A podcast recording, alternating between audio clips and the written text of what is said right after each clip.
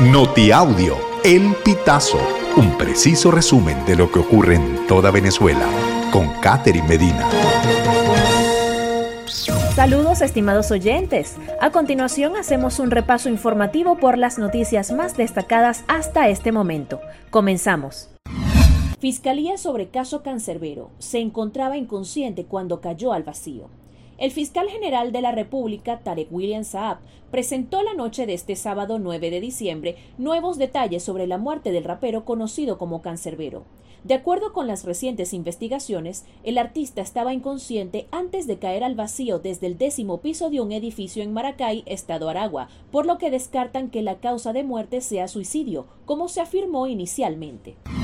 Run Runes gana Premio Latinoamericano de Periodismo de Investigación por reportes sobre prisiones venezolanas. El portal venezolano Runrunes obtuvo el segundo lugar del Premio Latinoamericano de Periodismo de Investigación Javier Valdés por la investigación Prisiones Venezolanas, Repúblicas Independientes del Crimen, coordinado por la periodista de investigación Rona Rizquez. La premiación fue realizada durante el encuentro de la Conferencia Latinoamericana de Periodismo de Investigación 2023, que se realizó entre el 6 y el 9 de diciembre en Ciudad de México. Policía española detiene a venezolano que supuestamente lideraba a poderoso grupo de hackers. La Policía Nacional Española detuvo en Alicante a un ciudadano venezolano presuntamente líder del aparato financiero de uno de los grupos de hackers más importantes del mundo, los Kelvin Security, con más de 300 ataques de alto nivel contra sectores estratégicos de más de 90 países en los últimos 30 años. Los objetivos principales del grupo, según informa la Policía de España, son las infraestructuras críticas y las instituciones gubernamentales. Además de España, sus objetivos incluyen países como Estados Unidos, Alemania, Italia, Argentina, Chile y Japón. Policía española desarticula red de prostitución liderada por venezolana.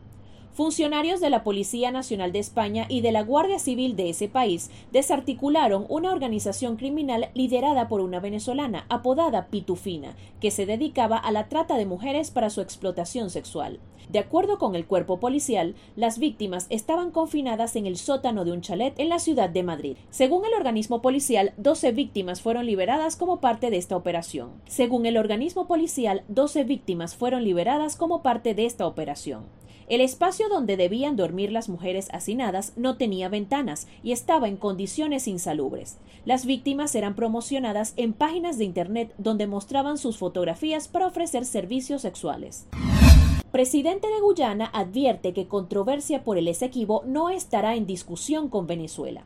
El presidente de Guyana, Irfan Ali, aseguró este 9 de diciembre que la controversia fronteriza del Esequibo con Venezuela no está en discusión y que la decisión de a quién le toca dicha región está en manos de la Corte Internacional de Justicia. Así lo afirmó Ali en un comunicado en respuesta a la carta del primer ministro de San Vicente y Granadinas, Ralph González, anunciando que en el próximo día 14 Ali y el presidente de Venezuela, Nicolás Maduro, se reunirán en el territorio caribeño para discutir la controversia fronteriza entre ambos países sudamericanos. Estimados oyentes, este ha sido el panorama informativo hasta esta hora. Narró para ustedes Catherine Medina. Estas informaciones puedes ampliarlas en nuestra página web elpitazo.net.